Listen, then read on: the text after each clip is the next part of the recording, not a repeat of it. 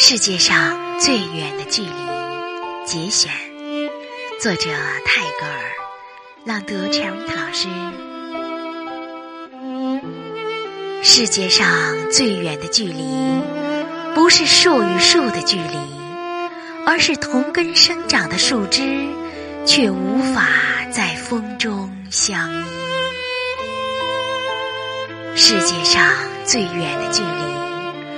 不是树枝无法相依，而是相互瞭望的星星却没有交汇的轨迹。世界上最远的距离，不是星星之间的轨迹，而是纵然轨迹交汇，却在转瞬间无处寻觅。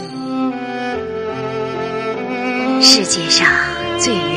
距离不是瞬间便无处寻觅，而是尚未相遇便注定无法相聚。